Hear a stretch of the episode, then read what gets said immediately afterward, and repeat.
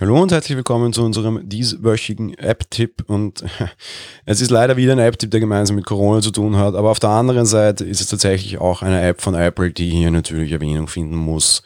Apple hat Ende letzter Woche sich dazu entschieden, eine eigene App zu veröffentlichen, die sich das COVID-19 Screening Tool nennt. Eine Anwendung, die euch vor allem dabei helfen soll, eine Ersteinschätzung zu möglichen Symptomen zu bekommen.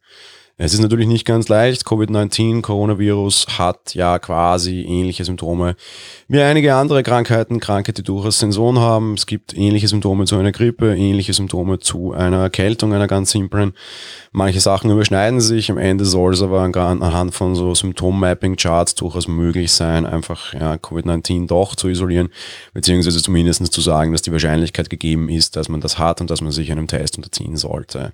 Seit Mitte letzter Woche gibt also Siri auch tatsächlich Antworten in diese Richtung und versucht damit euch einen Fragebogen rauszugeben. Ende letzter Woche hat Apple dann eben auch eine eigene App veröffentlicht. Man hat dann nicht im eigenen Saft gekocht, Gott sei Dank. Das ist aktuell übrigens auch im App Store gar nicht erlaubt, sondern man hat da zusammen mit der CDC gearbeitet und mit der White House Coronavirus Task Force und der FEMA, also vielen offiziellen Stellen. Natürlich ist es auch offiziellen Stellen sehr recht, wenn da Anbieter hier ihre Plattform nutzen und in diese Richtung zur Verfügung stellen und offenbar wahrscheinlich ziemlich sicher auch die entsprechende ähm, ja, Entwicklungsarbeit zahlen und halt ihre Expertise nutzen. Die schlechte Nachricht zuerst. Diese App ist nur in den USA verfügbar, zumindest zum Zeitpunkt der Aufnahme dieses Podcasts. Es wäre durchaus denkbar, dass es da übersetzte Versionen gibt. So heikel kann das nicht sein, waren zumindest die ersten Statements, die ich las. Was ich aber auf der anderen Seite da als Einschränkung mitgeben mag, die medizinischen Geschichten und die Restriktionen hierzu sind in vielen Ländern anders. Das ist ein heikles Thema. Da muss man sehr aufpassen, was man tut mit einer simplen Übersetzung. Ohne weitere Abstimmung ist das hier definitiv auch nicht getan. Anderer Punkt allerdings ist, es gibt durchaus andere Apps, die ähm, das lösen können. Es gibt vom Charité eine entsprechende Anwendungen, es gibt auch entsprechende Anwendungen in Österreich. Es gibt auch andere Bestrebungen wie die ähm, äh, Stop Corona App vom Roten Kreuz in Österreich. Ähm, durchaus interessante Ansätze. Man muss nicht auf Apple hoffen und man muss hier nicht auf eine Apple-Übersetzung warten. Es gibt diese Anwendungen. Was ähm, schon möglich ist, wenn ihr das denn mögt, einfach um es euch anzuschauen. Auch da ist ein Schritt, den viele andere Stellen schon davor gegangen sind. Das ganze Thema, die ganze App ist auch mehr oder minder im Web verfügbar unter apple.com slash COVID-19. Dort könnt ihr euch das Ganze zumindest mal ansehen.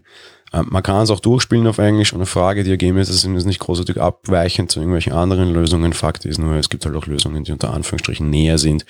Man braucht dafür nicht unbedingt Apple, auch wenn ich sehr schön und sehr bemerkenswert finde, dass Apple sich hier selbst betätigt. Gibt dann immer wieder auch durchaus interessante Diskussionen, dass Apple hier als Plattformeigner natürlich keine lange harte Prüfung haben wird und damit vielleicht schneller am Markt war als andere ganz ehrlich, die Diskussionen kann man führen, muss man führen, werden wir in Zukunft sicher auch führen, aber nicht bei dem Thema. Es geht nicht um Geld, es geht um Leuten Sicherheit zu geben, Leuten Antworten zu geben, Leuten Informationen zu geben und zwar aus vernünftigen Quellen, die keine Fake News sind. Damit ist das ganze Thema für mich absolut in Ordnung und ich will diese Diskussion an dieser Stelle nicht führen.